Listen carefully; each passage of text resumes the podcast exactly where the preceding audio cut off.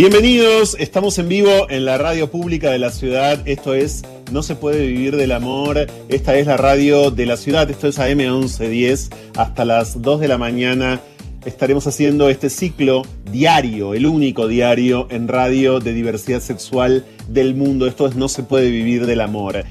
Hace menos de media hora estábamos eh, el equipo de este programa, todos nosotros preparados para hacer este programa tal como lo habíamos planeado en las últimas horas y en los últimos días, pero hace menos de media hora, repito, tuvimos acceso al decreto presidencial, decreto presidencial que se conoció a última hora del día de hoy, es decir, lo que podríamos llamar cierre de la jornada, si es que las jornadas del Poder Ejecutivo tienen algún tipo de cierre, quiero decir, algún tipo de hora, en este momento mucho menos, ¿no? Que nunca antes, quizás.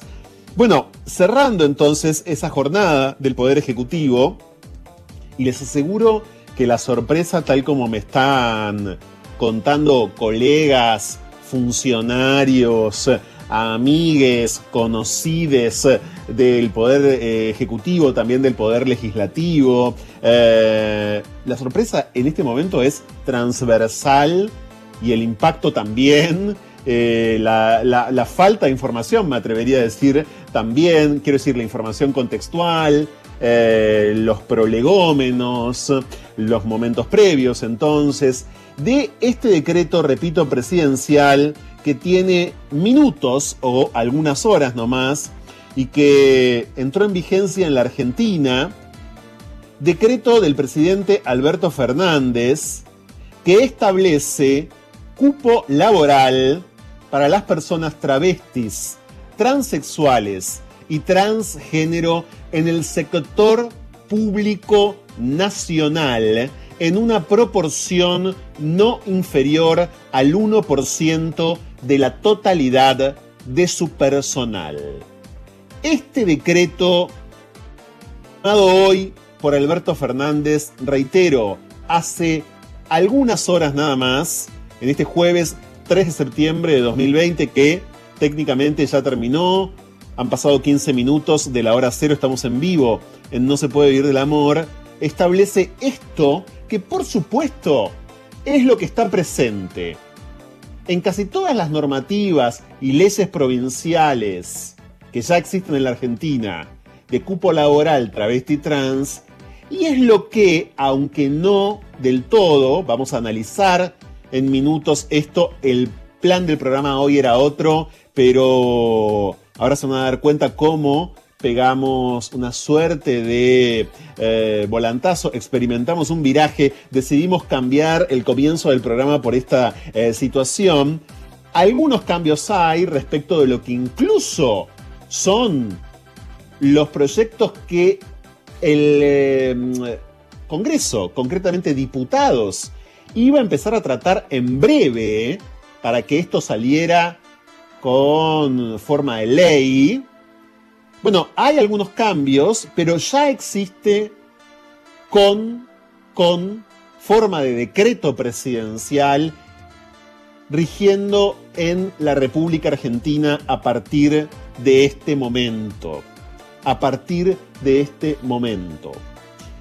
Está en comunicación telefónica y le agradecemos muchísimo, como siempre, pero mucho más porque hace minutos la contactamos para ayudarnos a pensar, para ayudarnos a entender, también para compartir con nosotros este momento. Marlene Bayar. Hola Marlene, ¿cómo andás? Hola, ¿cómo estás, Franco? Bien, muy bien. Eh, sí, claro, por supuesto. Me imagino que estás contenta. Te quiero compartir una información que me llega eh, desde bueno, instancias del poder en general, ¿no? Eh, a mí me dicen que en la Cámara de Diputados, Marlene, están todos, y cuando digo todos, digo básicamente todos los diputados, asesores, personal involucrado este, con lo que iba a ser el comienzo de la discusión de los proyectos eh, federales de cupo laboral travesti trans, completamente desconcertados. A mí me dicen que nadie sabía que esto iba a ser un decreto, eh, que se sorprendieron hacia el final del día. Hay, hay, un antecedente de la semana pasada que fue comentado en este programa, que vos sabrás, Marlene, que tiene que ver con lo que Sergio Massa, que hoy es el presidente de la Cámara de Diputados, también sacó por resolución sin participar a nadie la semana pasada y que tiene que ver con el cupo laboral travesti trans en el Congreso Nacional. Uh, hay reuniones mañana, me están diciendo a primera hora, eh, por este tema, pero te escucho, Marlene, quiero que, que, me, que me cuentes qué pudiste leer y qué sentís. Eh, y también estoy eh, en estado confusional, pero contenta. Eh, con cosas encontradas, ¿viste? Una tiene historia, años, entonces eh, me alegra muchísimo, me alegra por, por mm, las crianzas que van a cre crecer alguna vez habiendo visto una eh, docente, una empleada pública, un alguien traba trans eh, en algún en, en algún eh, lugar del Estado. Y eso es otro cambio de paradigma importantísimo. Eh, estoy alegre por las compañeras y compañeros que van a poder acceder a estos trabajos. Y, y, también estoy, qué, sé yo, pensando en, Diana, en, en Joana, en Maite y, y qué sé yo, me pone, eh, es como muy fuerte para mí, en estos momentos es muy fuerte. Ahora vos venías diciendo esto del Congreso y, y yo pensaba, eh, bueno, una cosa no, creo que no invalida la otra. Esto es una iniciativa del, del Ejecutivo eh, y que sean sorpresas que no los deje inactivos. Por favor, eh, sigamos adelante porque porque son otras herramientas eh, y se le puede dar eh, otro trasfondo y estamos pidiendo eh, no solo la exigencia al Estado, que está buenísimo que marque el rumbo, está es, excelente, le voy a estar agradecido eternamente. Eh, esta marca de rumbo a toda una sociedad que tiene que caer en, en, cuenta, que se le tiene que caer una ficha de todo lo que ha realizado en contra de, una enorme comunidad. Eh, absolutamente debilitada y vulnerable con lo peor de ellos y ellas. eh, y, y, que se ponga en jaque la heterosexualidad y tal vez, pa, pa, pa, pa. Pero, pero el Congreso tiene eh, otras herramientas, me parece que tiene que seguir. Habíamos venimos de despedir a, a César Sigliuti, otro activista sí. importantísimo, y por eso se habían suspendido para la semana pasada los primeros eh, encuentros en la Comisión de Diputados eh, con vistas al, al proyecto de inclusión y cupo laboral travesti trans. Pero bueno, mm. eh, pero son otro eh, poder y eh, y tienen eh, eh, y tendrán que eh, adaptar, mejor a, aún que, que esté en concordancia con el Ejecutivo y con el Judicial, que eh, en un par de fallos lo viene lo vienen remarcando, ¿no? Entre, entre las causales, la cuestión de eh, la falta de acceso al empleo. Entonces, eh, no creo que una iniciativa invalide la otra, ni las responsabilidades. Sin dudas. Del, no, ni las responsabilidades, por supuesto, para quienes están ahora sumándose a No se puede vivir del amor. Está en comunicación telefónica Marlene Bayar. Estamos pensando juntos este decreto presidencial que sorprendió, eh, repito, a casi todos, que sorprendió muchísimo en estas últimas horas del día de hoy. Y como bien dice Marlene, una cosa no invalida la otra. Es decir, la existencia ahora de este decreto presidencial, que además, Marlene, yo hice un esfuerzo eh, considerable para tratar de leerlo entero antes de salir al aire. Uh -huh. De ninguna manera incluye al sector privado, cosa que por supuesto los proyectos de ley en el Congreso sí, ¿no? Eh, aquí claro. el Poder Ejecutivo y Alberto Fernández está solamente citando eh, un 1%, está además ordenando que se destine y además eh, se genere la vacante para que en toda la administración nacional el 1% de los cargos públicos en todas las modalidades de contratación sean para personas travestis y trans y transgénero, independientemente por supuesto de que hayan o no podido terminar eh, algún tipo de estudio formal, sabemos que en su mayoría no, pero de ninguna manera, repito, se refiere al sector privado y ni siquiera a las empresas proveedoras del Estado, como sí, eh, por cierto, lo hace la ley Diana Zacayán en la provincia de Buenos Aires y, tantas y las otras leyes también eh, en general eh, provinciales. Em, esto es importante y esto también tendría que ver, Marlene, con lo que sí tiene que hacer ahora el Congreso, ¿no? Claro, claro. Por eso en, el activismo esta tensión entre cupo e inclusión, ¿no?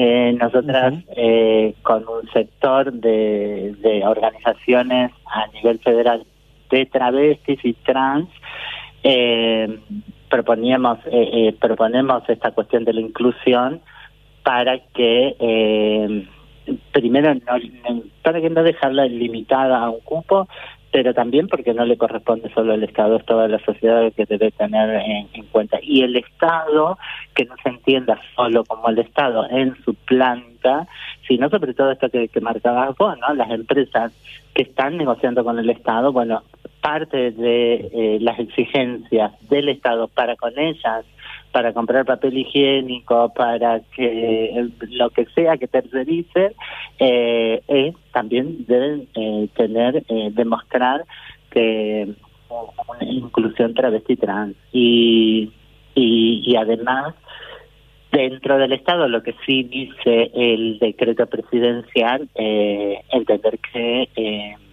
eh, que tienen que las compañeras ser capacitadas, ¿no?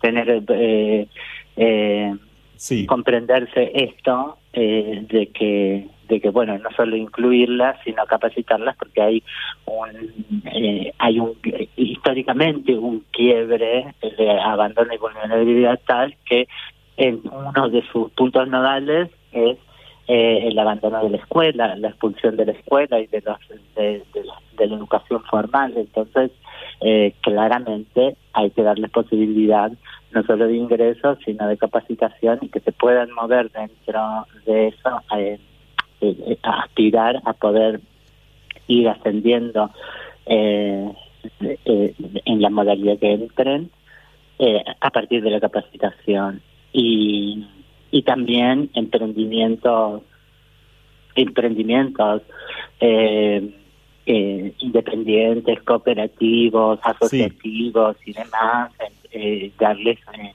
eh financiamiento, eh, ayuda crediticia y todas esas cuestiones. Vos sabés, Marlene, que eh, leyendo, eh, mientras tanto, quiero destacar que el decreto presidencial, por supuesto, consigna cuáles serán las áreas del Estado fuertemente involucradas en el cumplimiento de este decreto. Por supuesto, a la cabeza el actual Ministerio de Mujeres, Géneros y Diversidad y una conformación de una unidad de coordinación interministerial integrada por ese ministerio, por la Secretaría de Gestión y Empleo Público de la Jefatura de Gabinete de Ministros, por el INADI, el Instituto Nacional contra la Discriminación, la Xenofobia y el Racismo, y además, por supuesto, eh, por el Ministerio de mm, eh, Educación. ¿A qué hora te llegó a vos esto, Marlene? ¿A qué hora lo supiste? Porque lo compartiste en tus redes sociales hace minutos. Sí, sí, sí, no sé, como a las, no, no me llegó mucho antes, como a las 11, porque a las 12 iba a salir publicado recién en el boletín publi en el boletín oficial, perdón. Sí. Y, y las compañeras que lo vienen trabajando en el Ministerio de Mujeres, Género y Diversidad, eh, tuvieran la, la, la amabilidad, las gentilezas, pero además no salían de sí y, y querían comunicarnos, pasarnos la noticia y, sí. y, y querían te, tener cuidado porque que es una cuestión institucional, es presidencia, es el ministerio y tal, tal, tal, pero sabemos que han trabajado muchísimo eh, allí para fundamentar esto y darle forma eh, así que estamos súper agradecidas ahí a, a todo eh, ese sector, bueno, eh, tenemos como la cara visible es Alba Rueda, que ha formado un equipo ejemplar. Sin dudas. Hay algo eh, sobre lo que me gustaría detenerme con vos, Marlene, y que tiene que ver con la cuestión del decreto como precisamente herramienta, ¿no? Del poder ejecutivo. Nadie ignora que en este momento, por múltiples razones, proliferan los decretos presidenciales. Pero atendiendo puntualmente a este, yo creo que es fuertemente simbólico que sea por decreto, además en un contexto de emergencia para la población travesti trans del que en este programa venimos hablando muchísimo, así que ahora no me voy a explayar, todo el mundo que nos escucha con cierta frecuencia sabe a lo que nos estamos refiriendo. Eh, es decir, hay una especie de fuerza específica en el hecho de que sea por decreto o no, o lo estoy leyendo mal quizás. Eh, no, a mí a mí eh, quiero decir cuando yo hablaba de, del agradecimiento igual que eh, que el expresidente Néstor Kirchner o la expresidenta Cristina Fernández eh, es un eh, es un agradecimiento creo mm, dividido entre entre lo partidario o esa la fuerza política que les contiene y muy personalmente para con ellos y ella porque porque me parecen de un coraje político importantísimo. Es eh, en primera persona exponerse al costo político que esto significa, porque sabemos eh, eh, que la derecha y el pensamiento conservador, los fundamentos religiosos, no lo van, no lo van a, a, ver bien, les va a costar asimilarlo. Eh, piensan, la, verdad que, que, están permanentemente pensando como si fuesen actos en contra de ellos, cualquier cosa, ¿no? La, jubilación de más de casa, o, las travestis, o, la gente en, indigencia, en pobreza, eh, es, es, es, terrible. Entonces, eh, esto es de un impacto de exposición política, de costo político para para el presidente que eh, sí. que realmente implica agradecer el, el coraje eh, que tiene eh, dentro de todo lo, lo destruido, obstruido en el en el proceso en la gestión presidencial pasada eh, es, hubo eh, permanente puja por la ley de identidad por el matrimonio igualitario y ni siquiera se animaron a, a plantearlo, porque son cosas que una sociedad finalmente terminó abrazando en conjunto, más allá de que de que eran votos en su momento y qué sé yo, pero pero estamos eh, sobre todo con, con, con una eh, juventud ¿no? que, que nos va a permitir que la lleven hacia el medio eh, son conquistas Sin duda. Quiero decir, como pocas Sim. Como pocas. Quiero decir algo finalmente antes de, despedirte, Marlene. Vamos a seguir hasta las 2 de la mañana pensando juntos esto. También, como no, eh, festejándolo, implicará de inmediato eh, el acceso al empleo de personas travestis y trans, a un empleo formal. Hay provincias como la provincia de Buenos Aires en donde todavía hoy la implementación de la ley, después de los cuatro años a los que tantas veces nos referimos, eh, etcétera, es una implementación errática. Lo mismo en Chubut, que tiene cupo laboral trans desde mayo del 2018. Otro tanto en Río Negro y Chaco, también provincias con leyes eh, provinciales de cupo laboral travesti trans. Y también Santa Fe. En ninguna de estas provincias, hasta donde muchos colegas y yo tenemos registro, la implementación de la ley y el cumplimiento eran efectivos. Un decreto presidencial y luego lo que va a poder ser, sin dudas, una ley a nivel nacional que salga por el Congreso, pero este decreto ya ayuda mucho, empuja favorablemente y obliga, diría yo, de manera directa o indirecta, a que estas provincias empiecen ahora sí a cumplir con sus leyes de manera fehaciente, ¿no? Yo creo que sí, porque además, eh, bueno, se cree, va, va eh, esto va a conllevar la creación de un registro eh, en, principio. así que también, entonces, eh, vamos a poder cuantificar y, se va a poder eh, chequear eh, eh, quiénes están cumpliendo y no, y son son diferentes áreas, por supuesto, una en el ámbito nacional y otros los, los ámbitos provinciales y municipales. Formosa también la está charlando a la, a la ley, se está demorando en charlarla en estos momentos. Pero eh, pero digo, entonces ya va a haber un registro y se, se, va a poder interpelar a, a que sea a, que se ajusten al cumplimiento de una ley provincial, eh, municipal y, nacional. O sea, no va eh, esto hace cada vez más visible y, y brinda mayores herramientas eh, para y para que la sociedad civil pueda ejercer este derecho están pasando demasiadas cosas y, y, ahí, y, todo se toma como excusa, ¿no? La pandemia, esto.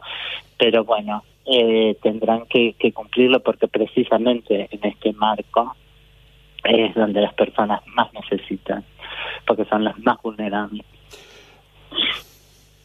Marlene, ¿no sabes lo que significa para mí? Creo que sí, en parte lo sabes, para nosotros y para todo ese montonazo de personas que se han anoticiado también y que en este momento nos están escuchando en vivo acá en la 1110, haber podido abrir este programa el día de hoy con tu voz. Estoy en diálogo, este programa acaba de tener el testimonio de una de las artífices de este decreto presidencial y de todas las leyes ya existentes de cupo laboral trans, entre otros, entre otros trabajos, entre otras poderosísimas activaciones, esta noticia que estamos contando ahora, primeros acá como medio, es responsabilidad de una persona como Marlene Bayar. Lo digo eh, con el corazón en la mano, lo digo con ese deseo irrefrenable de mayor y mayor libertad eh, que me has enseñado a sentir, que me enseña tu escritura, que me enseña tu cercanía. Yo, yo, en nombre de millones, quiero decirte a vos, Marlene, gracias, porque esta es una conquista tuya, también de Loana, también de Diana, también de Nadia. Esta es una conquista tuya, este es un logro tuyo, Marlene, gracias, muchas gracias.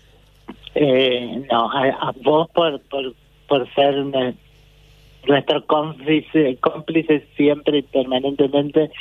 Eh, muchas gracias, muchas gracias. Eh, vamos a, a, a ver eh, digo, el agradecimiento no va a quitar eh, absolutamente ninguna responsabilidad como parte del social y de la furia travesti de ir viendo y eh, observando cómo se lleva adelante esto. Así que gracias a ustedes en principio por la comunicación, por la alegría, por compartir.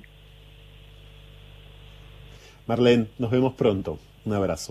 Un abrazo enorme. Chao. Además de la Cámara de Diputados del Congreso Nacional la semana pasada y la disposición, la resolución de su presidente Sergio Massa, hay que decir como un antecedente directo que también esto había sido noticia algunas semanas atrás, la implementación de un cupo laboral travesti trans en el Banco Nación. Ustedes lo recuerdan, lo hemos comentado aquí, el Banco Nación junto con la bancaria, eh, el gremio, había decidido esto mismo y se había comunicado. Ahora estoy en comunicación telefónica con otra activista, con otra mujer trans que ha estado en este programa, que está de muchas maneras siempre y con la que queremos también eh, hoy dialogar, conmemorar, pensar. Bienvenida a No se puede vivir del amor. Victoria Antola, ¿cómo estás? Hola Franco, me emociona mucho eh, que estemos hablando porque sabes el cariño que te tengo, pero bueno, es un día muy especial para la comunidad trans y, nada, hablar pegada a Marlene Guayar, eh, con, no sé, siento como, como una gran responsabilidad porque como vos lo dijiste recién, junto con Loana y con Diana, ellas han abierto un camino que ha sido muy importante para todas, para todos. Eh, y bueno, estoy muy contenta porque... Victoria, ¿cuándo te enteraste vos? ¿Vos sabías que esto podía pasar? ¿Estuviste al tanto en el día de hoy de la posibilidad de que este decreto salga? Yo estoy como en todas partes.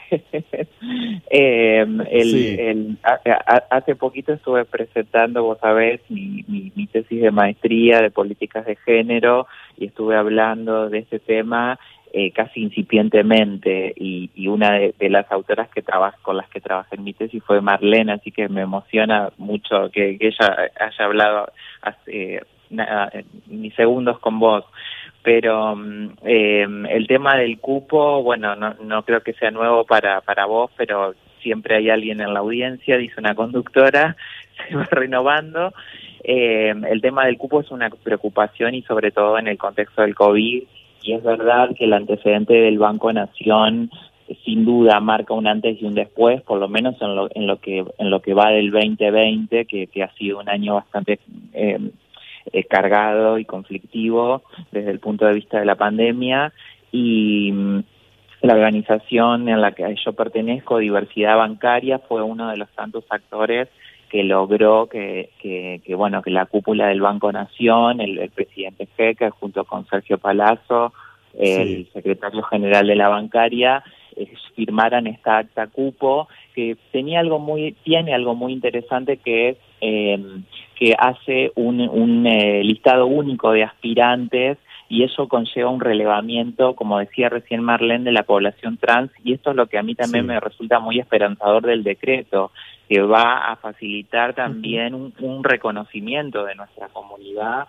y de toda esa vulnerabilidad que sufrimos. Coincidentemente, Marlene estuvo hace muy poco dando una charla en el Banco Central de un ciclo de charlas que empezó conmigo por ser la primera empleada bancaria eh, de la institución y que la tercera la tercera edición de esa charla justamente la dio Marlene estuvimos hablando de las compañeras que en este contexto de COVID y que todavía con un alto porcentaje de, vulnerabilidad y de trabajo sexual o prostitución, eh, dependiendo de la postura, eh, se ven eh, necesitadas de acceder al trabajo formal y también a la educación. O sea que yo, eh, bueno, ni bien salió, este, eh, lo, lo posteé y eh, si uno lee la letra eh, del decreto se ve claramente que hay una intención también no solo de ocupar desde la idoneidad, pero también que la institución del Estado se haga cargo de, de, formar a esa persona en el trabajo que va a ocupar, porque yo siempre lo digo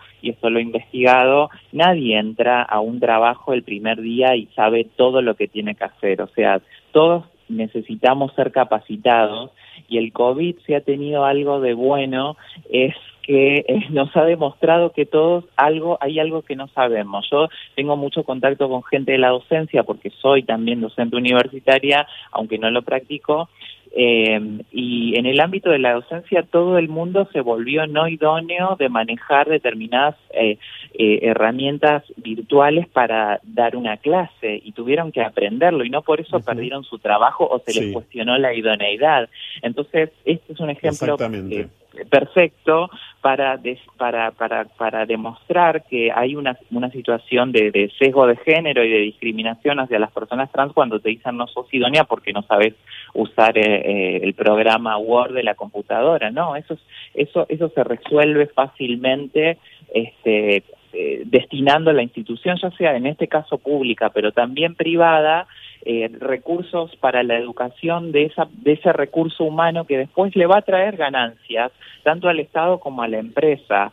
Eh, Loana decía, perdóname, si vos querés cuando quieras interrumpirme, pero Loana decía, bueno, cuando entra no, no, no, por favor. Estado, cuando entra una trans al Estado, eh, le cambia la vida y efectivamente ella cambió mi vida porque, bueno, desde, desde que me enseñó a abrazar mi identidad travesti hasta esa posibilidad de acercar mi currículum al Banco Central eh, y que después fui entrevistada, ella decía también cuando entran varias cambia toda la sociedad y ese es el cambio que estamos esperando, porque realmente romper con el patriarcado, eh, eh, yo, yo hace un poco más de cinco años que soy empleada del Banco Central y, y no, no pasa solamente por dar charlas y concientizar, eso está buenísimo, pero también necesitábamos acciones concretas. Y Marlene recién lo dijo y lo dijo muy claramente, eh, con lo cual me ahorra, me ahorra también el trabajo de rompiendo ella, siendo punta de lanza, dijo voluntad política y yo lo vengo diciendo en todo lo que va del 2020 en las charlas porque realmente también veo reflejado esto que le, que le comentaste vos sobre la, sobre la ley en la provincia de Buenos Aires, estuvo cajoneada eh, casi cuatro años y que estamos esperando también ese cumplimiento efectivo. Lo mismo en el municipio de Paraná, la ciudad donde yo nací, ya es ya es ley el cupo laboral y todavía no se está cumpliendo. Entonces, eh, la posibilidad de que el decreto haga eh, de esto una realidad, a mí me pone muy contenta porque realmente, eh, así como te siento a vos como un aliado, eh, en, esta, en este cambio cultural, social, económico que tenemos que hacer, porque el desarmar el patriarcado también tiene que ver con muchas estructuras. Yo eh, eh, te cito siempre y me gusta cuando vos hablaste de, volver a la volver a la normalidad. ¿Qué normalidad si nunca vivimos en la normalidad? O sea, viajamos de alguna forma. Nunca, nunca. Con diferentes, con diferentes grados de diferentes maneras. Eh, estamos aquí siempre, todas las medianoches, quienes jamás habitamos eh, ni la antigua normalidad, ni la nueva, ni la porvenir. En todo caso, siempre caminamos en la anormalidad hasta el punto de que hoy abrazamos por completo esa anormalidad, la volvemos totalmente nuestra, mostra eh, y muestra al mismo tiempo. Estamos en diálogo con Victoria Antol. Estamos en vivo en No se puede vivir del amor hoy hasta las 2 de la mañana como todos los días. Quiero volver a decirles que el programa hacia las once y media de la noche cambió por completo media hora antes de salir al aire porque nos dimos cuenta, eh, detectamos este, este decreto presidencial y quisimos estar haciendo esto, estamos haciendo lo que queremos hacer, que es hablar con diferentes referentes, personas eh, trans que están junto a nosotros eh, leyendo el decreto presidencial de cupo laboral travesti trans que tiene horas y que fue firmado por el presidente Alberto Fernández. Victoria, por cierto, hiciste un hincapié eh, muy especial sobre la cuestión idoneidad. En el decreto presidencial está consignada, por supuesto, las personas que demuestren idoneidad. Te explayaste y mucho eh, al, al, respecto y haciendo una especie de, de, mm, de mixtión o paralelismo con las palabras de Marlene. Marlene, vos lo sabés, Victoria, suele decir que hay que abolir el currículum que eso, que un currículum cuenta, ¿no? Eso que un currículum cuenta cuando quiere contar la vida eh, de una persona, de ninguna manera es aplicable a una persona travesti trans. No, además, eh, eh, además es una falacia absoluta porque yo puedo hablar en primera persona y decir que eh, eh, mi, trabajo anterior en el Banco Central fue como docente, pero yo te confieso, Franco, y nunca lo, he dicho públicamente, que yo nunca sé si la persona que me entrevistó, yo trabajaba en un instituto en que enseñaba inglés, porque soy también traductora de inglés, nunca sé si la persona que me entrevistó se dio cuenta que yo era trans y era como vivir con ese miedo permanente hasta que después entré al sector público por intermedio de Loana. Y antes de eso, yo un montón de veces antes fui a 20.000 empresas para trabajar en call centers, teniendo absoluta idoneidad para hablar en, en inglés y nunca me llamaron, o sea, hice muchísimas entrevistas, o sea, golpeé muchísimas puertas, justo hoy lo hablaba con una amiga y me decía, vos golpeaste un montón de puertas, y yo decía, eh, y nunca me llamaron, entonces lo de la idoneidad eh, es, es una falacia porque yo hasta lo he hablado con, bueno, con gente de recursos humanos, digo, bueno, no, digan la verdad, ustedes no tomarían una persona trans, no, no, no correrían ese riesgo de ser la persona. Entonces, este decreto me parece súper positivo porque ya pone un porcentaje eh, y un número de gente y también ah, eh, tiene esta posibilidad de hacer un relevamiento de quiénes son esas personas que van a ingresar. Cuando surgió lo del Banco Nación, aun cuando yo no trabajo en el Banco Nación, como mi organización formó parte de ese logro que, que, yo, para mí fue el puntapié también de todo esto que está pasando, eh, mucha mucha gente con necesidad de trabajar se contactó conmigo eh, y, y, bueno la verdad es que yo lo veo como algo eh, es, bueno súper eh, súper positivo porque era la voluntad política que, que yo estaba esperando. Acá tengo en la mano el libro de Marlene donde ella en la página 84 dice antes que nada soy traba nombrando un montón de partidos y de posiciones políticas, dice no, que, que todo eso no nos quite lo traba y, y Loana pensaba casi de la misma manera. Este no no no no en vano le dictó sus últimas palabras a Marlene eh, le, dejó la antorcha y, y, así que me parece me parece una postura eh, muy buena eh, en función de nuestra comunidad sin dudas, Victoria, muchísimas gracias. Gracias por eh, este momento. Eh, va a ser una noche, yo creo, muy movilizante, una madrugada larguísima, una madrugada sin dudas de pliegue, por lo menos de pliegue, y con el paso de las horas, por supuesto, seguiremos analizando más y mejor las implicancias y también... yo lo puse en mis redes. Eh, seguiremos pidiendo que se trate también en el Congreso y que sea ley. Eh, eso sin duda se agradece muchísimo este paso, muestra la voluntad política y el camino. Este, nuestro norte es la diversidad, no es la heteronorma eh, y ojalá que sea ley muy pronto, pero desde ya que esto es una noticia muy positiva. Sin dudas, gracias, muchas gracias Victoria. Muchas Un gracias. Abrazo. Un abrazo, gracias. Un abrazo. Cupo laboral travesti trans decretado por el presidente Alberto Fernández hace horas. Estoy diciendo esto de vuelta por si ustedes eh, sintonizaron, como suelen hacerlo a esta hora, no se puede vivir del amor y no entienden de, de a, qué, a qué en todo caso obedece este clima. El clima tiene que ver con que nos enteramos de esto a minutos antes de salir al aire, quisimos automáticamente llamar a Barlén Boyar, también recién dialogamos con eh, Victoria Antola y ahora ya está en comunicación telefónica con No se puede vivir del amor, otra destacadísima activista eh, travesti, Lara Bertolini. ¿Cómo andas, Lara? Buenas noches, Franco. ¿Cómo estás? Realmente eh, sorprendida, pero no por, por la acción del decreto, sino porque hubo una consolidación nacional desde todas las identidades travestis, transgéneros, transexuales en determinar la unión a nivel federal del pedido y la exigencia del cupo. Eh, el cupo es la puerta lateral de los derechos todavía cercenados a pesar de una ley de identidad de género.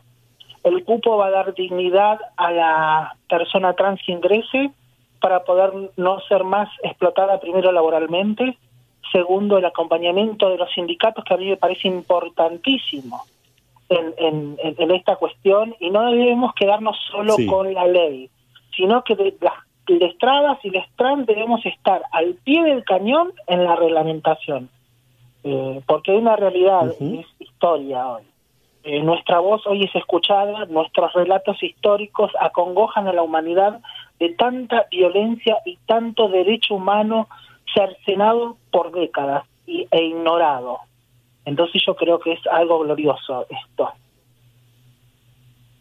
Eh, eh, vos estás dando cuenta eh, de algo importantísimo, Lara, que tiene que ver con lo que iba a empezar a discutir, lo vamos a contar una vez más, el Congreso Nacional, el proyecto, digamos, de ley nacional de cupo laboral travesti trans, antes contó Marlene que a partir del fallecimiento el lunes pasado de César Sigliuti, esto demoró el tratamiento en comisiones, el comienzo de ese tratamiento se demoró ante la muerte lamentable, por cierto, de César. Sigliuti, a la que tanto nos hemos referido esta semana, pero estás también eh, revelando una unión, es decir, hubo voluntades muy, pero muy, muy unidas y muy de acuerdo, más allá de diferencias, por supuesto, que hicieron posible que este decreto exista hoy. Sí, mira, hay una realidad innegable. Durante el periodo presidencial anterior, con un cupo laboral trans frenado en provincia, se pudieron haber salvado 400 vidas de personas trans, la mayoría feminidades eh, y mujeres transexuales, transgéneros y feminidades travestis. al, al término del mandato, del mandato en provincia de Buenos Aires, a las horas antes de terminar el mandato, se aprobó la reglamentación. Entonces, esa jugada, esa mala jugada política, e, esa carta mal tirada para salir indemnes, de alguna manera en una visibilidad eh, social, fue lo que creo que fue eh, el, el prolegómeno de esto, de, unirnos todas y, y todos y salir por el cupo, y sobre todo como muchos frentes, sobre todo eh, eh, la unión de varios frentes a nivel federal, destacó la importancia de ser nosotras las figuras protagonistas. Este paso transicional que tiene el movimiento LGTBI de, de entender que, el, que lo que era un colectivo hoy es un movimiento Hoy yo puedo entender que el movimiento travesti, transgénero, transexual y no binario, con las nuevas identidades que van apareciendo, emergiendo, se han conformado en un movimiento político que refleja una realidad que la sociedad, al no verla y al nosotros expresarlas, cuestiona e interpela tan fuertemente que no deja duda de lo que hay que hacer, ¿no? Porque eh, no, nos están eh, dando la posibilidad, eh, primero, de, solucionar un problema que hace décadas tenemos y una temática que no se pudo ni siquiera resolver con el con la ley de identidad de género, ¿no? También. Y yo por eso, bueno, que yo le tengo mucha esperanza a un nivel realista de lo que puede llegar a ser el cupo con la validación y ratificación de los derechos que no se pudieron acercar por la ley de identidad de género. El, el cupo laboral trans que da el acceso a la salud, apoyada por los sindicatos, desde el Estado, a que las chicas no tengan que ser abusadas en los alquileres, que les cobren en cualquier lugar, a ser acompañadas. Porque una persona trans, y esto es importante la reglamentación, no podemos eh, eh, implicarlas en políticas binarias de recursos humanos porque van a fallar. Y es necesario, y esto lo digo a quien me escuche y a quienes trabajen en las temáticas laborales desde los sindicatos y en coordinación con todos los ámbitos laborales, del Estado y privados, que es necesario que los departamentos de recursos humanos tengan personas trans trabajando para articular las nuevas problemáticas sociales que va a traer incorporar sin dudas sin dudas. es, muy importante esto que señalas. Es muy importante lo que estás señalando eh porque si no siempre estamos eh, pensando en zonas yo diría un tanto ajenas, pero si no hay travestis y trans en las instancias de decisión, como por ejemplo eh, las oficinas de recursos humanos, hay una ajenidad, ¿no? Hay una distancia, yo diría hasta epistemológica, que es insalvable. Claro, pero es la comodidad del binarismo social. Si nos encierran en, ese, en, ese, en ese modelo transhegemónico de varón y mujer trans, toda aquella multiplicidad identitaria va a quedar ajena a la problemática, tratar que tiene que hacer un, departamento de recursos humanos. Y es acá donde tienen que aparecer los sindicatos, eh, con la fuerza que están apoyando de, las direcciones y departamentos de género, a mostrar la realidad que puede suceder una persona trans en el ámbito laboral. Yo estoy trabajando desde Citrajo, República Argentina, desde la mano de Agustín Bruera, con, eh, con, la, con la dirección de género de mi sindicato, de, estamos creando un protocolo de integración de las personas trans al ámbito laboral, donde se exige eh, la integración en los recursos humanos, un acompañamiento intralaboral y fuera del ámbito laboral, hablar perfectamente del derecho a necesidad de terminar los estudios, discusiones, por ejemplo, te doy una, yo tengo 40 años, cuando me jubilo voy a aportar 15 años. Yo desde el derecho laboral estoy discutiendo y pensando, yo me voy a jubilar sin los aportes por ley y hablé con, un fiscal muy amigo mío y me dice, bueno, Lara, pagarás una moratoria. ¿Qué moratoria si yo tengo mi derecho a la identidad en el 2012? ¿Cómo le voy a pagar una obligación eh, laboral cuando nunca reconocieron mi identidad? Tienen que cambiar las políticas laborales, tienen que cambiar las políticas discusión... de seguridad social.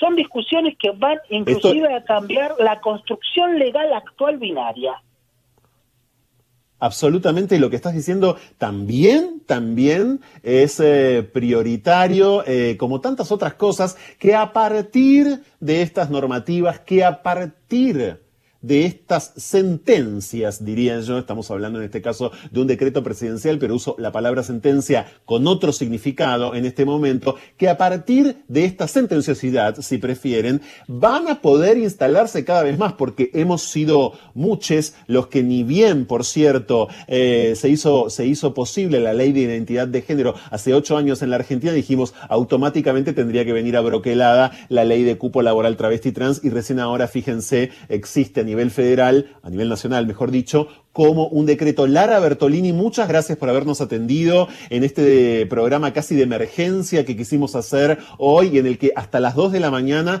vamos a seguir conversando con otro montón eh, de personas trans eh, para que nos cuenten qué sienten eh, y qué ven a partir de ahora, qué vieron antes y todo lo demás también. Gracias, Lara. Muchísimas gracias y última cosa para el público que escucha. Cuando quieran saber algo de las travestis y las trans, siéntense, tomen un café, hablen por teléfono y hablen con las travestis y les trans. No dejen que tercericen nuestra voz, por favor. Nada más. Y muchísimas gracias por el acompañamiento. Muchísimas gracias. Gracias, Lara. Adiós. Estamos en vivo en la 1110 en eh, No se puede vivir del amor. Gracias a todos por eh, los mensajes. Eh, durante las últimas horas de la noche del día de hoy, el presidente Alberto Fernández eh, firmó un decreto presidencial que sorprendió a casi todo el arco dirigencial, incluso, claro, del Poder Ejecutivo, del Poder Legislativo, como ya contamos. Me están informando de que mañana muy temprano habrá reuniones por Zoom, desde ya eh, del Poder Legislativo, de la Cámara de Diputados, desconcertades, muchos discolocades o trestantes, es difícil a veces. ¿eh? Eh, bueno, esto es lo que ha generado este decreto, repetimos, que tiene un sinfín de considerandos. Los considerandos, por supuesto, tienen que ver con lo que desde hace décadas, pero más aún durante los últimos 10 años, quizás tantísimos organismos internacionales vienen señalando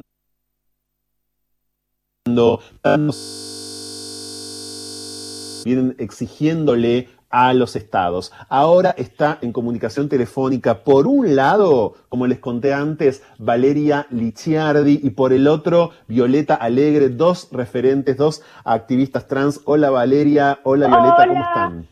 Hola, mi amor, hola a todos, hola Franco. Soy que el corazón me late tanto que te juro que no sé, me da miedo. Eh, nada, estoy Estás muy emocionada. Estoy llorando desde que me enteré por vos, me enteré por el programa porque, eh, nada, siempre estoy sintonizando, por supuesto, Franco, no se puede vivir del amor. Y, y nada, me, me enteré y al toque la llamé a Violeta, que estaba en vivo en Instagram, y nada, y estaba leyendo poesía en su tertulia, y le empecé a decir, por favor, Violeta, es urgente, es urgente, así que acá estamos, las dos. Las dos, Fran, perdón, perdón por toda esta emoción. Quiero saludar a Violeta, entonces. No, por favor, estamos acá para esto. Hola, eh, Violeta, quiero que me cuentes cómo te sentís. Bueno, ¿y cómo te enteraste vos también, no? ¿Por Valeria? ¿No sabías nada? ¿Sabías algo en las horas previas?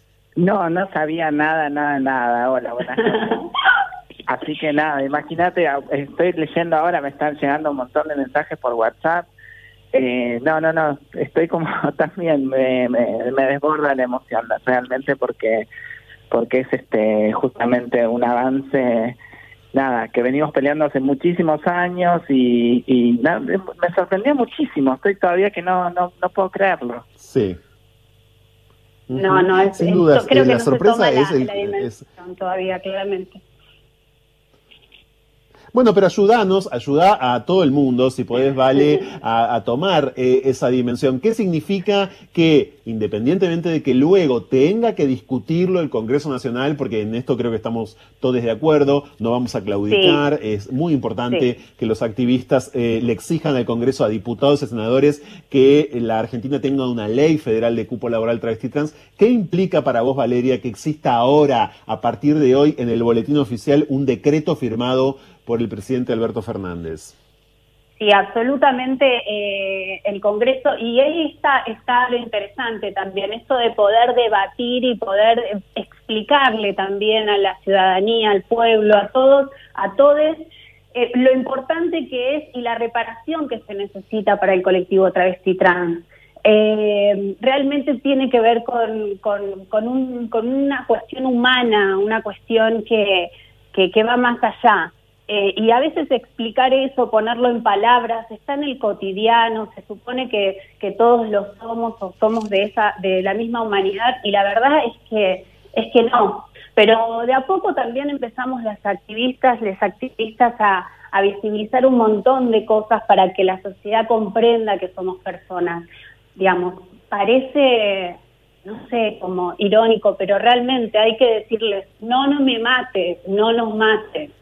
Eh, desde distintos, de distintos lugares, ¿no? Y de distintas formas. Me parece que ahora si se puede generar ese debate público que no se dio, por ejemplo, con la ley de identidad de género, que, que, salió finalmente y que de alguna manera vos tenía que salir, pero que la gente no sabía de la ley y muchas veces las propias personas trans desconocen o desconocían de esa ley.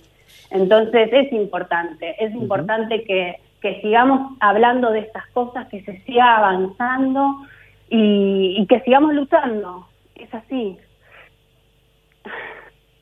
Eh, eh, Violeta, yo pensaba hace un rato eh, que mm, nunca está de más, y este es el momento, este es un momento además muy especial para eso, recordar por qué la integración de una persona trans a un empleo formal detiene, no digo que mitiga, no digo que neutraliza por completo, digo que por lo menos detiene, frena por eh, algunos instantes determinadas violencias. Porque ¿qué significa ver a una travesti, por ejemplo, eh, en un trabajo? ¿no? ¿Qué, esa imagen, qué es lo que sabemos que puede provocar?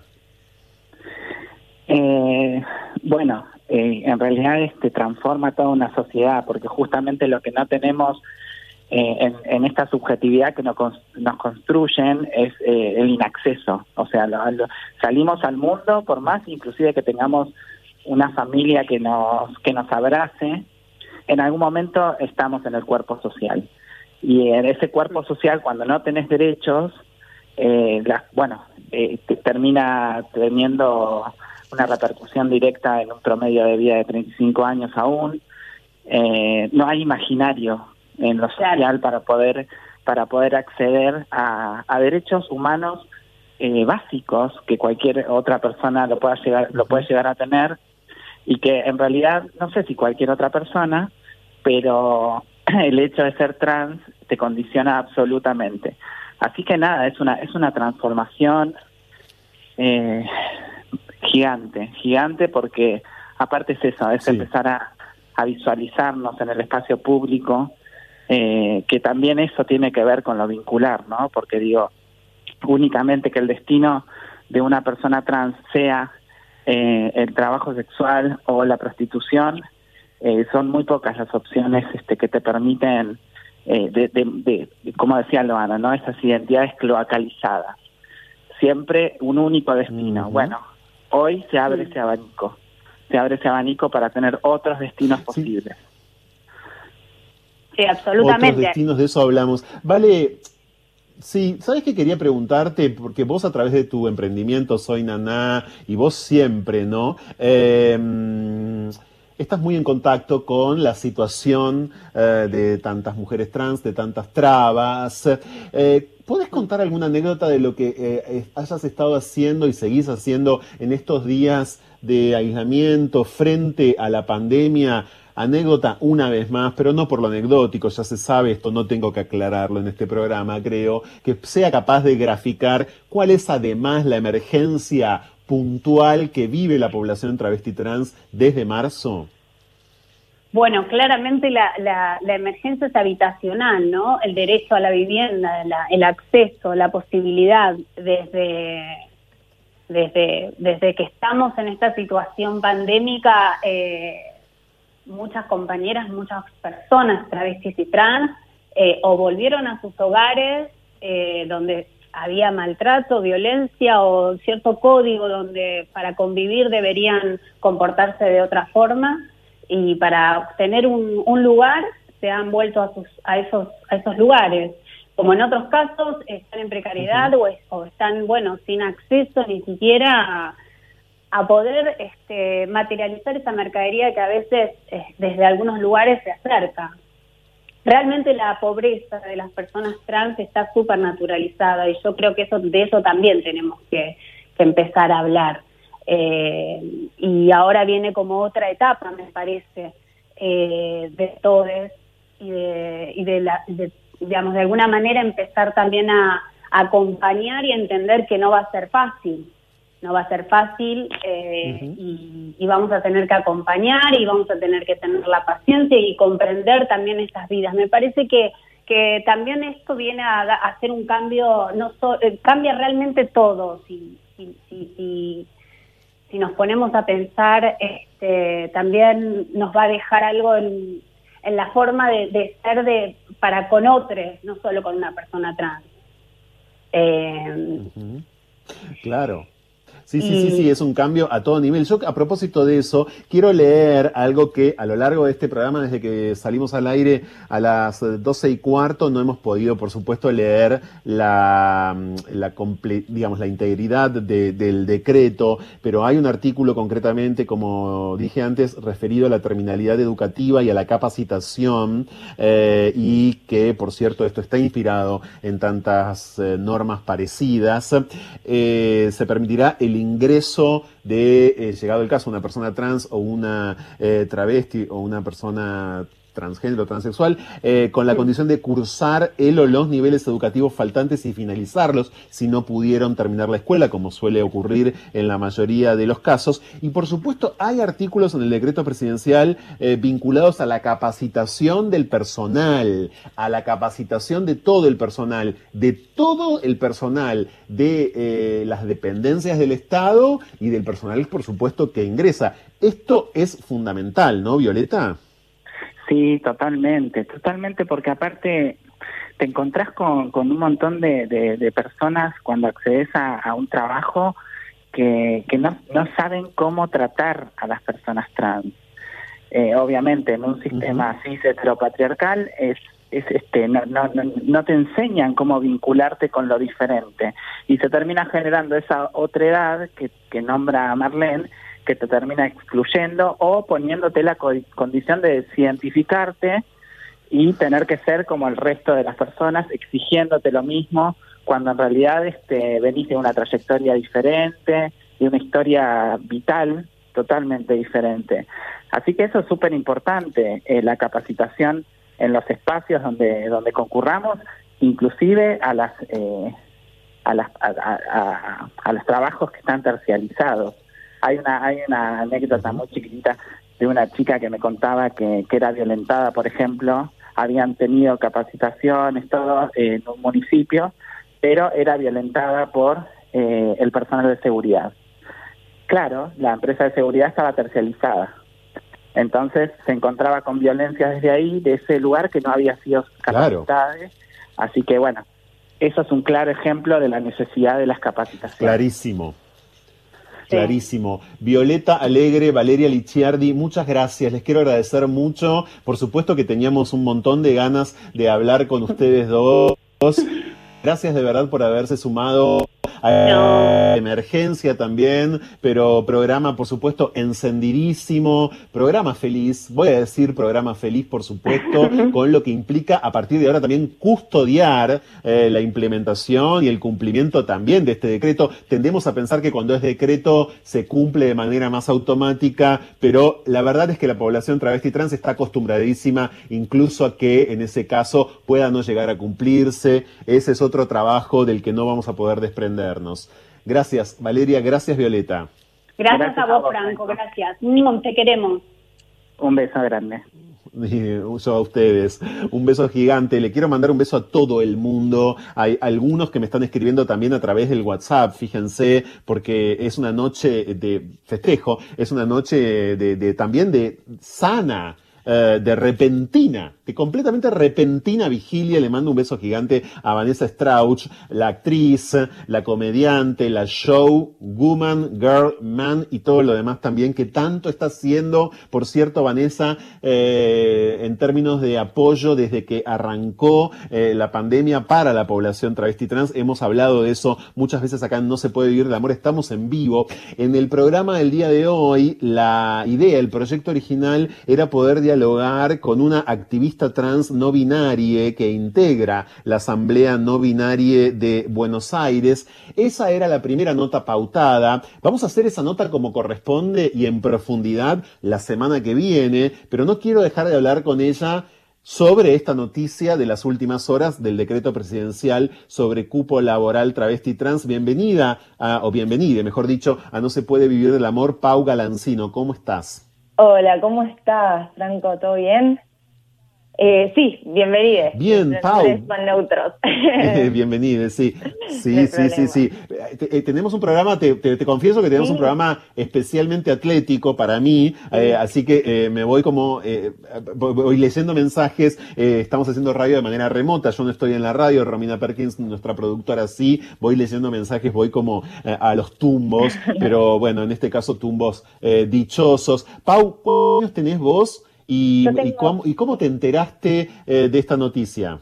Yo tengo 22 años, 22 años eh, cumplidos hace poquito, eh, y me enteré, o sea, con mis compañeros hace, ¿cuánto? Una hora y media también, o sea, como todo el mundo, y al principio no lo podíamos creer, por, por esto que se venía hablando, o sea, fue muy imprevisto realmente porque todavía ni siquiera se había empezado a tratar eh, en profundidad eh, en la Cámara de Diputados y de repente sale este, eh, este decreto y bueno, cuando finalmente fuimos corroborando que efectivamente era así, salió también en el boletín oficial, bueno, lloramos, festejamos, estamos muy contentes, estamos trabajando ahora porque también hay que comunicarlo eso para que llegue a la mayor cantidad de personas posibles. Sí.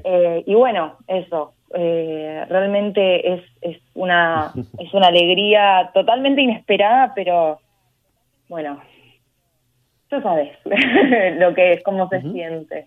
Sí, me imagino. Por supuesto, eh, Pau, ustedes como asamblea no binaria, ¿cuánto tiempo hace que están activando? La asamblea existe desde el 2017, desde octubre del 2017, más o menos. Todavía no son tres años. Es ok. nueva. Em, es una agrupación nueva, por cierto. Pau, pero por supuesto quienes están allí, quienes van congregándose en la asamblea, dicen, y en muchos casos mucho, eh, las dificultades propias de la incorporación a los empleos formales, ¿no? Totalmente, y en este sentido también el cupo laboral eh, es clave para la comunidad trans no binaria en particular, porque eh, a la problemática, a todas las problemáticas eh, que, a las que nos enfrentamos en el día a día por ser trans, eh, por encontrarnos por fuera de la cisnorma, se le suma el hecho de que nuestras identidades son en muchos casos totalmente desconocidas y doblemente ridiculizadas en muchos sentidos, porque claro, o sea, es, es un tema que si bien las identidades no binarias en sí no es algo nuevo, existimos desde siempre, se está empezando a hablar y es motivo de burla en muchos casos. Y en este sentido también nos encontramos con que en el ámbito laboral eh, se nos rechaza o em, nada, eh, nos obligan a eh, encasillarnos dentro de una categoría o de la otra si es que queremos poder aplicar a esos empleos, porque también, o sea, entendemos que todas las instituciones están estructuradas desde un lugar binario, eh, entonces también desde un lugar de eh, el empleo formal, también se nos obliga y se nos em, a, tener que elegir. Y en este sentido estamos muy contentos eh, con, con, el cupo, con, con, este decreto del cupo laboral travesti trans. es un, primer paso para, para que nuestro colectivo en su conjunto, travesti trans no binario, em, seamos también podamos ingresar al mercado laboral y que de a poco este se vuelva uno de los primeros pasos también para eh, poder ir conquistando nuevos derechos que también eh, nos quedan sin saldar. Y eh, entendemos que em, es importante que también esta, cuando se aplique esto, que esperemos que haya una efectiva aplicación de este decreto y que también se siga tratando en el Congreso para poder profundizarlo, para que también llegue al ámbito privado y que tenga mucho más alcance, que tenga una perspectiva también no binaria, porque las no binarias, muchos no binarios somos transgénero también, eh, y también, también eh, es nuestro decreto y también es nuestro momento de festejar este, eh, y es importante que em, a la hora de poder em, pedir que se haga cumplir este decreto para que también podamos acceder al trabajo que también es un derecho que se nos niega, podamos hacerlo. Eh, así que bueno, estamos atentos también a las próximas noticias de los próximos días para ver cómo esto sigue avanzando, ¿verdad? Van a ser días, van a ser días para estar especialmente atente. Quiero decir que Pau Galancino está en arroba Paug LZN y Asamblea No Binarias Buenos Aires también, ¿eh? Arroba Asamblea No Binarias Buenos Aires. Pau, disculpas, vamos a volver a hablar con vos como corresponde sobre la asamblea y demás la semana que viene. Gracias por entendernos y gracias, por este momento. Muchas gracias a vos. Y, Un abrazo. hasta luego. Hasta luego, eh, eh, Pau Galancino de Asamblea No Binaria de Buenos Aires. Ahora vamos a darle la bienvenida en este, ya a esta altura tengo que decir, programa especial de No se puede vivir del amor sobre el decreto presidencial que tiene horas nomás sobre cupo laboral travesti trans, un decreto firmado por el presidente que ya está en el boletín oficial en el día de hoy, a quien integra eh, la agrupación, la agrupación trans argentina argentines. Bienvenido Lautaro Cruz, ¿cómo andás? Hola Franco, ¿cómo estás? Bien, ¿cómo estás vos? ¿Cómo recibiste esta noticia? Eh, ¿Y cómo se siente, no? Eh, ¿cómo, cómo, se siente y cómo se sienten? eh, yo lo recibí apenas salió del horno, la verdad que no me lo esperaba, fue como, bueno, uno está, venimos como de buenas noticias eh, con respecto a lo que es el cupo laboral trans, tanto en provincia de Buenos Aires, bueno, el Banco Provincia también que hoy adhirió al lenguaje inclusivo. Eh, y, la verdad que fue una felicidad, estábamos festejando hasta ahora con todo el equipo que ya casi estaban por ir a dormir y, y, acá intentando también de ver cómo se va a aplicar, porque por suerte todo se viene aplicando en la urgencia, nos pasó la semana pasada con lo que era la Cámara de Diputados, que ya nos mandaron cómo, cómo poder aplicar al cupo laboral trans y esperamos lo mismo con, con este decreto que, que nos parece un regalo eh, tan necesario y en la urgencia que está pasando actualmente la población trans, travesti y no binaria. Perfecto, Lautaro, eh, nunca está de más para nada eh, poder recordar algo que en este ciclo hacemos muy seguido, pero quizás en este momento haya personas que nunca nos han escuchado y menos hablar de esto con un entrevistado como vos, ¿no? Eh, ¿Cuáles son las violencias específicas de un varón trans cuando ingresa, cuando logra ingresar, si es que lo logra, a un espacio de trabajo. ¿Con qué se topa? ¿Y por qué en todo caso, si no logra ingresar a un espacio de trabajo formal, por qué eso no es posible? Sí, es importante siempre mencionar. Eh, en principio, bueno, toda persona inicia con una transición social y sobre todo las masculinidades trans tienen que desconstruir que que no hay que seguir una referencia de la masculinidad violenta, ¿no? Que se suele tener como eh, ser un macho que se, sea heterosexual. Entonces está esto y también el tema que venimos trabajando mucho con trans argentines es cuando nos toca ir a un baño y la violencia que significa también estar frente a un cartel que parece un simple cartel, pero nada, es como que si yo voy al baño de varones y como obviamente no usamos el migitorio, pero tengo que usar eh, el, inodoro o cuando todavía no se hace tratamiento hormonal y tenés eh, lo que sería el periodo menstrual, entonces todo lo que eso significa también a la hora mental.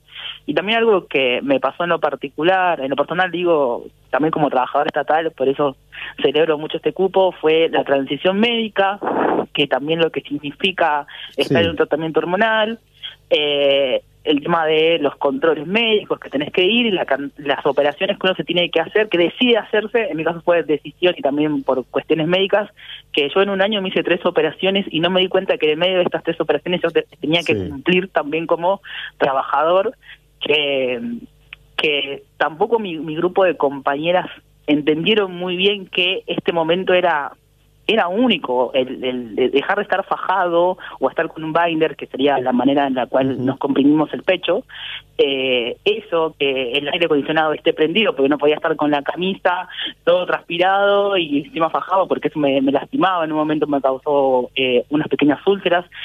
Y capaz que eso mucho no se habla, pero lo que significa lo que significa que las personas entiendan que estás trabajando con una persona trans o tal vez un chiste de que puede ser como gerendiar, como decimos nosotros, eh, a, una masculinidad trans que obviamente que no nos tiene que gustar el fútbol, si nos gusta el fútbol bien, pero tenemos que también estar discutiendo todo este tiempo la masculinidad que, que se representa hegemónicamente.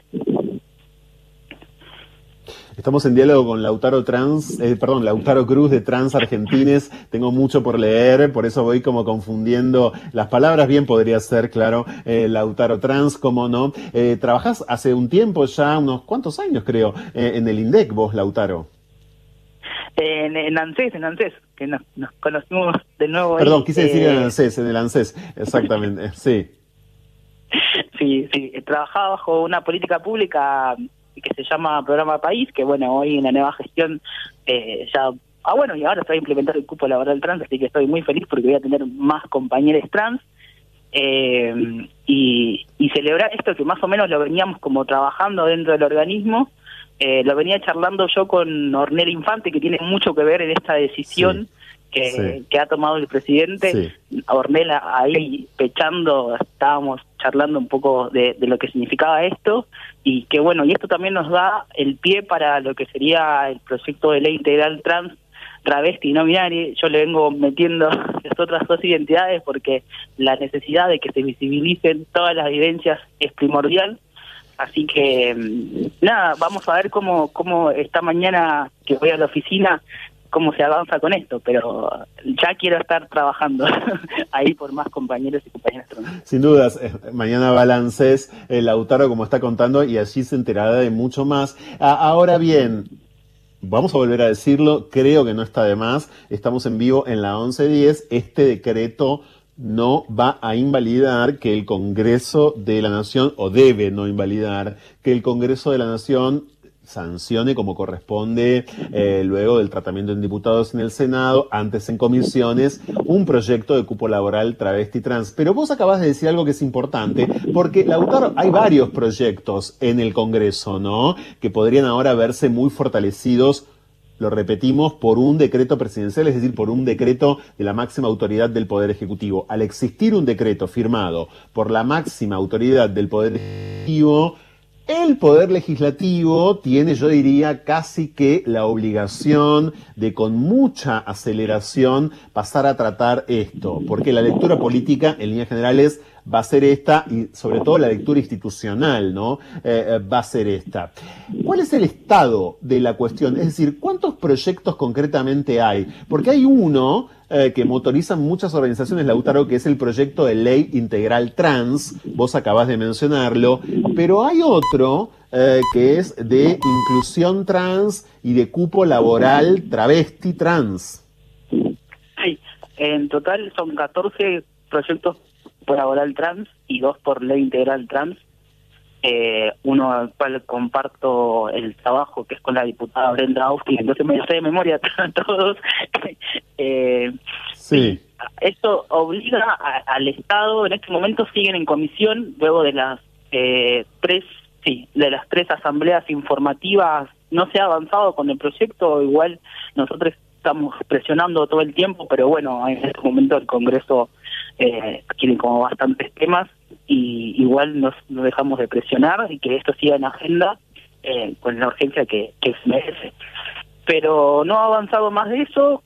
Esto si lo puede ayudar a avanzar, genial. Y pensándolo en, esto, en que, bueno, yo también soy como de, de decir, uno tiene el acceso laboral, pero muchas veces, eh, sobre todo bueno, las compañías trans y travestis no tienen una vivienda, se ha visto ahora con la cantidad de desalojos.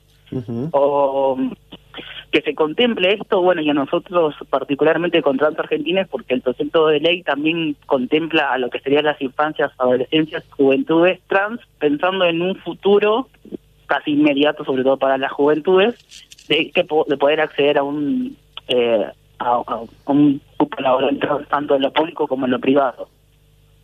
Así que... Este, claro que sí, Lautaro, gracias, muchas gracias.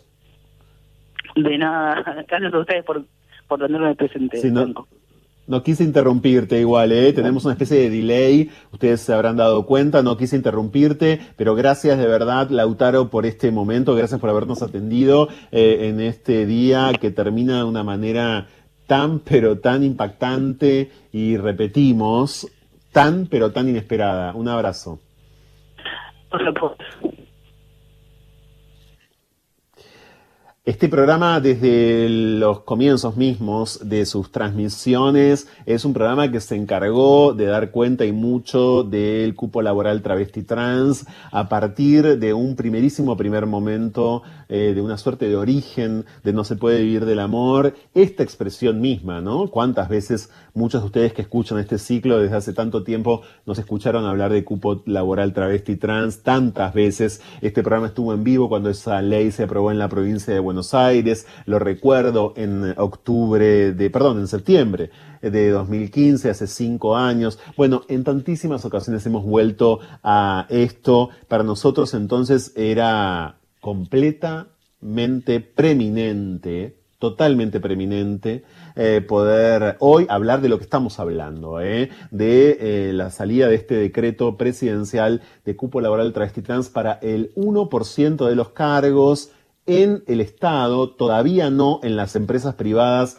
proveedoras del Estado, pero sí, según consigna el decreto, en el Estado, en todo el Estado nacional. Estamos en vivo en la 1110 pensando, vivenciando, eh, yo diría deteniéndonos, identificando, también palpando todavía el decreto presidencial de cupo laboral travesti trans que repetimos una vez más. Sepan, sepan perdonarnos, por favor, los que están escuchándonos desde temprano, pero tiene horas, este decreto tiene nada más que horas. Eh, y ahora quiero recibir a otro varón trans, a otro hombre trans que mm, es, eh, bueno, alguien que ha estado en, en alguna ocasión No se puede vivir del amor y que forma parte además eh, como fundador de la cooperativa textil estilo diversa. Además, es uno de los fundadores de mm, la red de intersexuales, transgéneros y transexuales de la Argentina. Bienvenido siempre, Kalim Soria. ¿Cómo estás? Hola, Kalim. Ah, ok. Bueno, debe haber habido un problemita técnico. Ahora lo vamos a recuperar, por supuesto. Es muy importante también, como hicimos antes con Lautaro Cruz, poder recuperar eh, la, la la visión y la, experiencia, por supuesto, de eh, las personas trans y de los varones. ¿eh? Por esto lo ha eh, dicho la última vez, por ejemplo, que nos visitó en No se puede vivir del amor, el reconocidísimo activista Mauro Cabral, y también lo dicen y mucho tantísimos varones trans, ¿no? Por cierto, es decir, las feminidades sabemos trans padecen, están sometidas desde cero a un conjunto específico de sojuzgamientos y los varones trans a otros tantos. No se trata de hacer competir unos con otros jamás, eh, no es por ahí, por cierto, eh, pero el análisis pormenorizado, eh, la introspección, diría yo, analítica en este sentido, nos permite justamente pensar que luego, finalmente, ¿saben que Hay denominadores comunes. Kalim Soria, bienvenido, no se puede ir el amor. ¿Cómo estás? ¿Cómo estás? Qué noche especial. Increíble. sí, Eh, contame, Kalin, ¿cómo te, ¿cómo te enteraste y cómo te sentís? Que es la pregunta que estamos haciendo en general en este momento. Eh, me enteré por, red, me enteré por las redes y cómo me siento. A ver, sí. entiendo que eh, hay toda una historia de personas que ya no están, que caminaron mucho esto, que soñaron mucho esto, y bueno, estamos vivos lo, vamos a disfrutar. Me parece maravilloso, me parece una decisión política increíble.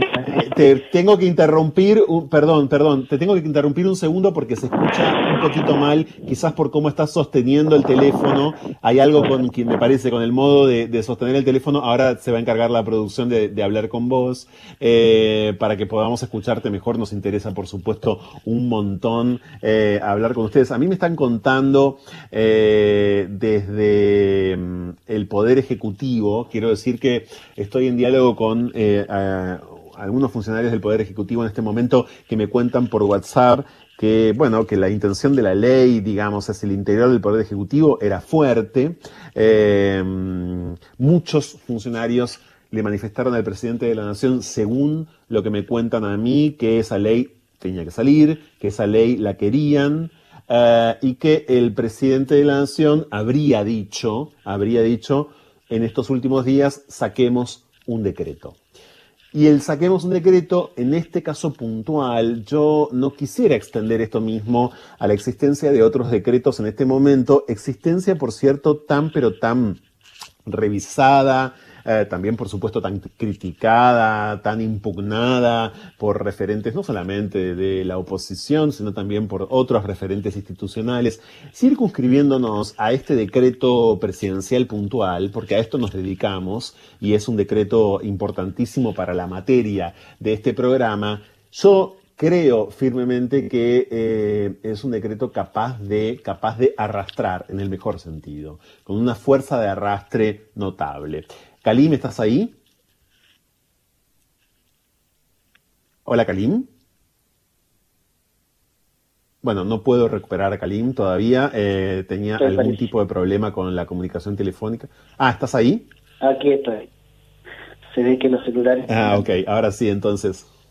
¿Qué tal? Bueno. No, no eh, están bastante, bastante sobredemandados. Pero me decías que te enteraste también, como todos nosotros, antes de la medianoche, o quizás no. No, no, sí fue antes de la medianoche, por las redes. Eh, sabía que había charlas y sabía que, se estaban haciendo algunas cosas, pero eh, formalmente me, enteré ahora.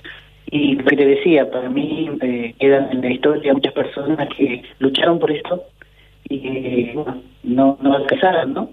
Y las generaciones que venimos atrás o que vendrán atrás irán viendo esto que me parece una decisión política increíble, porque yo creo que esto se trata de decisiones políticas, porque históricamente eh, no éramos sujetos de derecho y hoy un poquito más tenemos otra vez un, escalón más para levantar y decir, bueno, eh, porque hablábamos del 1%, lo festejo, me encanta, pero digo, todavía falta mucha gente ¿no? que va a quedar afuera. Pero igualmente hoy festejemos.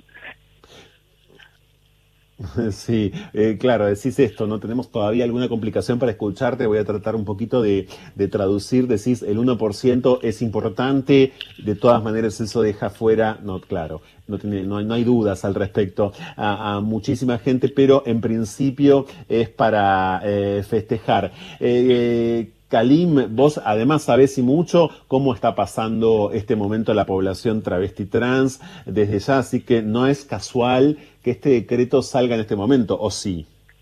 No, sin lugar a dudas, obviamente. A ver, lo que digo siempre, cuando eh, en una sociedad está mal, eh, las personas trans están peor. ¿Sí? Entonces, laboralmente no había nada que nos incluyera y no había nada que nos, no tenemos, no tenemos un, paraguas, un techo que nos cubriera. Entonces, este sí es un comienzo y es una excelente decisión. A ver, yo tiro tiro esto más, digo, bueno, ahora qué, qué nos falta y necesitamos eh, una, una ley integral para mayores de 40, porque ¿qué pasa? Hay personas trans que no van a llegar a esto o sea, vuelvo a decir, no es que quiero ser, no. pero digo, eh, esto le va a servir a mucha gente, pero hay otra que no va a alcanzar con esto. Entonces tenemos que pensar también... No, no, no, no, como desafío para para el señor presidente que realmente esto es magnífico pensar también en, aprobar una ley integral para aquellas personas que por no tener las mismas posibilidades eh, no, no alcanzar a obtener esto, ¿sí? El personaje que está muy enferma. Sin dudas. No se trata de pesimismo, claro. No, no, no se trata de pesimismo, Kalim, para nada. Se trata justamente de poder, a partir de esto, encontrar la excusa, encontrar el marco perfecto para contar cuáles son todas y cada una eh, de las problemáticas absolutamente circunscriptas a las existencias eh, travestis travestis trans. Gracias, Kalim, por este momento. Te mando un fuerte abrazo. Volveremos a comunicarnos con vos en breve. Gracias. Abrazo grande. Abrazo grande. Gracias. Como les contaba, entonces, eh, muchas voces eh, cercanas al poder indican que esto no lo sabían y algunas, algunas voces, quizás más vinculadas, por cierto, a las áreas de interés directo eh, de un decreto semejante, sí supieron algo en estos últimos días y sí estuvieron hasta en la cocina del decreto presidencial que en este momento ya eh, está en muchísimas redes eh, sociales, está dando vuelta el documento, ¿no? Eh, por todos lados y cada vez que pasan las, cada vez que van pasando, quiero decir, las horas y también los minutos y vamos pudiendo detenernos mucho más en las particularidades de este decreto y sobre todo, como les conté antes, en los fundamentos, en los fundamentos. cuando mm, el Estado toma la decisión desde cualquiera de sus poderes de mm, fundamentar. Es interesantísimo detenerse en ellos, por cierto, porque eh, en los fundamentos hay, hay una serie de apuestas conceptuales. En los fundamentos también hay un conjunto de posiciones teóricas que luego podemos pensar si se, llegan automáticamente o no a eh, reflejar, es decir, si impactan de forma más o menos directa en las prácticas concretas que un decreto, por ejemplo, em, estipula, pero no es poco aquello que en términos este, conceptuales el Estado, antes de decretar algo así, en este caso un presidente de la nación, dice. ¿No? Es mucho y, es, un montón aquello en lo que se detiene para tomar la decisión que toma. Es decir, me baso en este conjunto de elementos, esos son los famosos considerandos, para luego de considerar esto, esto y esto, decretar esto otro. Eso es eh, importantísimo y está en el decreto. Y ahora tengo el gusto, eh, el gustazo de verdad, es un momento muy emocionante para mí. Este. Eh, hace mucho tiempo que hacemos este programa, ustedes lo saben, y es muy emocionante porque pienso también en Praxedes Candelmo Correa, hoy enfermera del Hospital Argeritz, que vino a este programa eh, desempleada hace unos montón de años atrás, en el año 2014. Ahora está en comunicación telefónica una compañera de trabajo, locutora de esta casa y también eh, conductora de una de las ediciones del noticiero de la televisión pública. Ahora está en diálogo con No se puede vivir el amor, Diana Surco. ¿Cómo andas, Diana? Hola, Franco. Buenas noches. ¿Cómo estás? Supongo que feliz como Gracias mucha por gente, atendernos en este momento. Sí, eh, es muy emocionante para mí en este momento hablar con vos, Diana. Muy emocionante. para mí también, mira. muy emocionante, en serio. Déjame decirte algo y contarle a toda tu audiencia, a todos los compañeros, las compañeras y los compañeros, como decimos ahora y nos estamos acostumbrando a usar la E con mucho amor. Eh, que me había, se había comunicado Romy, tu productora, Romina Perkins, hace un ratito, yo tenía que entregar un laburo, mira, te cuento, estoy terminando de editar un laburo que tengo que entregar, pero dije, voy a cortar esto ahora porque no puedo no hablar con Franco, no puedo hablar, vos sabés el aprecio que te tengo y vos sabés muy bien que, que aquí estoy, a pesar de que ahora, bueno, este, la vida comenzó a tener otro otro camino porque se, se la exposición y la demanda se hace se hace muy amplia, ¿no? Entonces los tiempos se acortan, pero pero quería hablar con vos en este momento histórico reitero, histórico, con mayúscula, con letra de molde. Eh, aquí estoy, Franco querido. Sí, es un momento histórico por completo. Eh, Diana, a todos nos tomó muy, pero muy eh, por sorpresa. Quiero decirte que en este momento es trending topic, eh, hashtag cupo laboral travesti trans, ahí va, es eh, trending topic. Vos, más que, más que muchos, sabés qué significa por... Sí. Hola. poder acceder a una educación formal. Eh, y también luego a, un estudio, sí, digo que vos sabés muy bien, no sé si me escuchás. Sí, ahora sí, se te recortaba, eh, perdón, decir. Ok, ah, ok. Lo que implica, ¿no? Poder estudiar lo que, lo que querés, eh, lo que implica luego poder trabajar más o menos de lo que querés, ¿no? es, un, es de una transformación para una vida completamente radical. Absolutamente, eh, Franco. Eh, vos conoces la historia, conoces muy bien la historia porque me eh, en tu programa cuando me, invitaste muy amablemente, aquella primera vez que, nunca me voy a olvidar de, de visitar el estudio de la 1110, empezamos a contar mi historia, ¿no? Y sabes muy bien que afortunadamente, como también mucha gente ya lo sabe, eh, a mí mi familia me aceptó, es decir, yo tuve techo, comida y una familia que no me echó a la calle. Entonces, eh, mi destino, mi camino comenzó con otro cimiento. Y mira qué importante es remarcar esto, porque, y, y, ahora vamos con lo del cupo laboral trans, la importancia de la implementación de un cupo laboral trans. Porque ¿qué pasa con las chicas, los chicos, las niñas, los niños, los adolescentes que no corren la misma suerte, aunque no debería ser suerte que un papá y una mamá te ame y te contenga. Pero para la vida de una persona trans, y vos lo has tratado siempre en tus programas, es algo que ya lo sabemos, es determinante. Por eso yo tuve la oportunidad de estudiar porque no, no, no, terminé en la calle. Entonces, eh, acá hay una cuestión muy, muy, pero muy puntual que hay que remarcar, Franco, querido, y es que mi realidad no represento o no representa o no refleja la del 100% de las compañeras trans. Pero a ver, ¿qué puedo hacer yo desde mi humilde lugar? ¿Qué aporte puedo dar por aquellas y por aquellos que no corren con las mismas disponibilidades? Una de las de, la, de los aportes que podemos hacer es esto, replicar el trabajo colectivo. Yo no entré por un cupo laboral trans a laburar como no me pasó cuando trabajé en peluquerías muchos años, en administración previamente, hace años atrás, pero eso no implica que yo entienda la causa como colectiva, me enmarque dentro de un denominador común que es el de las compañeras y la lucha y esta causa. Entonces, por eso siempre lo apoyé, siempre apoyé el cupo laboral trans, lo voy a seguir apoyando y me emociono porque esto le va a cambiar la vida a muchas mm. chicas y a muchos chicos. Y es un poco por ahí ese mundo ideal que imaginé yo también.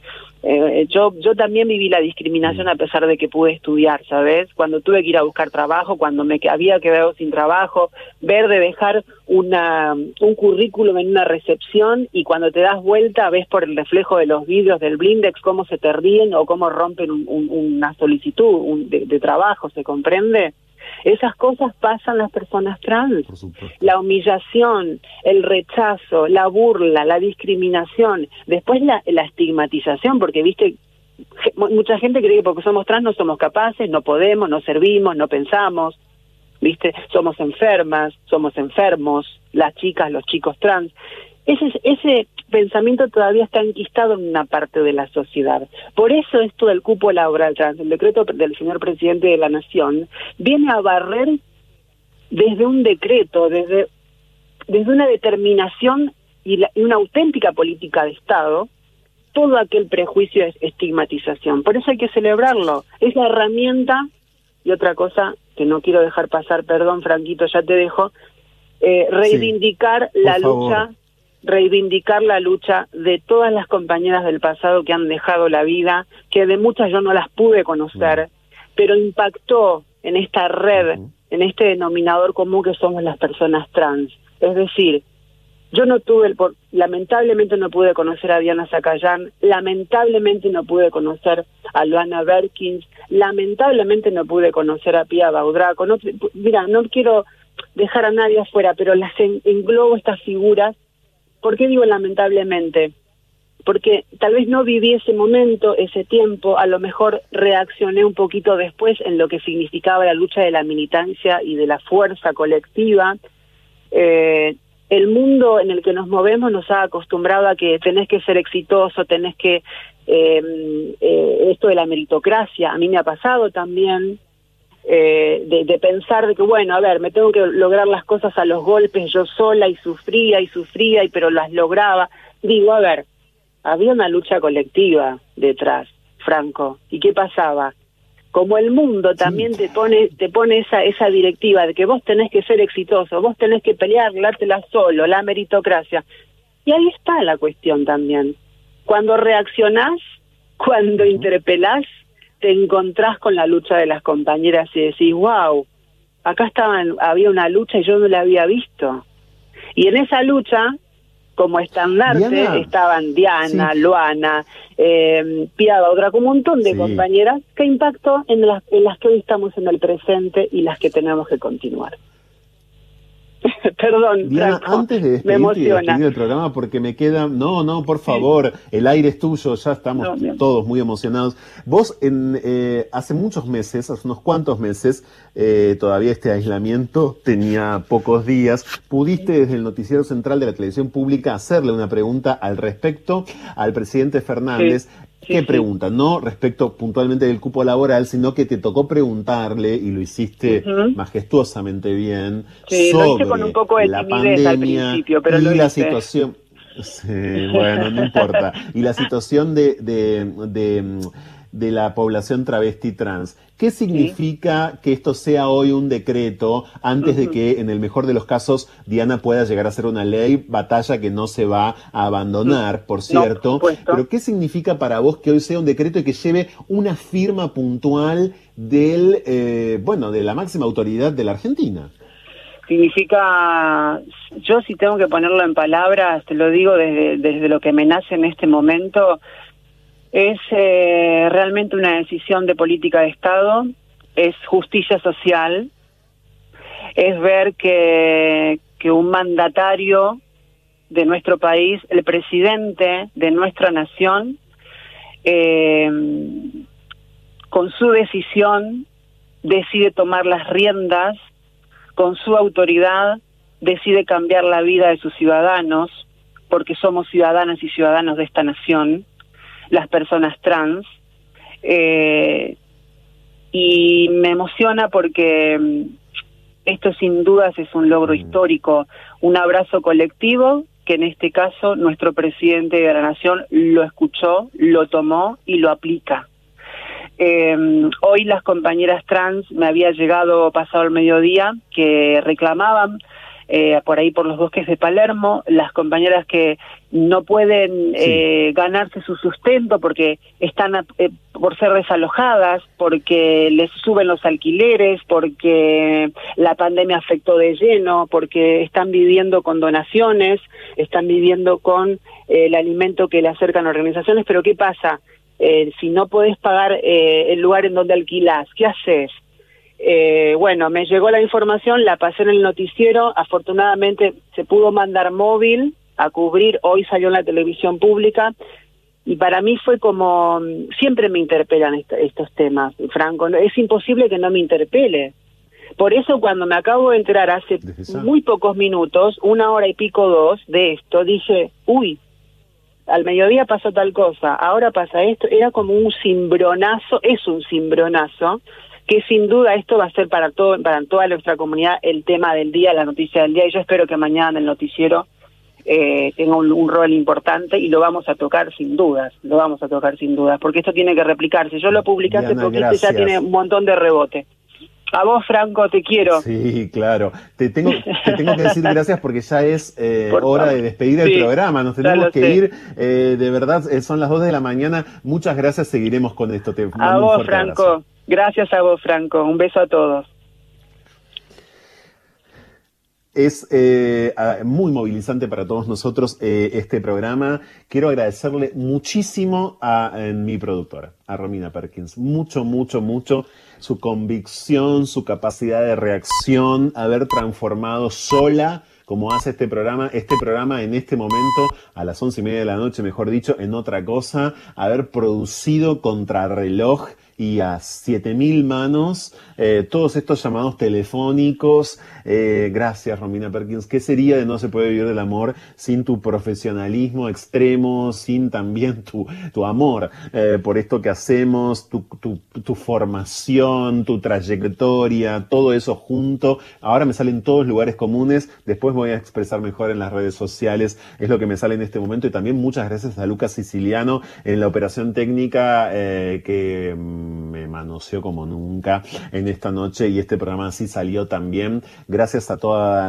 a todas las personas que están en el servicio de noticias de la 1110 y la locutora de este programa que hoy no está una vez más pero que estaría feliz y nos, si nos está escuchando está re contenta, no tengo ninguna duda, em, Valeria Liboreiro, gracias. Gracias a todos, no pude mencionar a todos los que están en las redes sociales, le quiero mandar un beso grande a Matías Dance, lo que fue locutor de este programa durante mucho tiempo hasta que cambió de turno.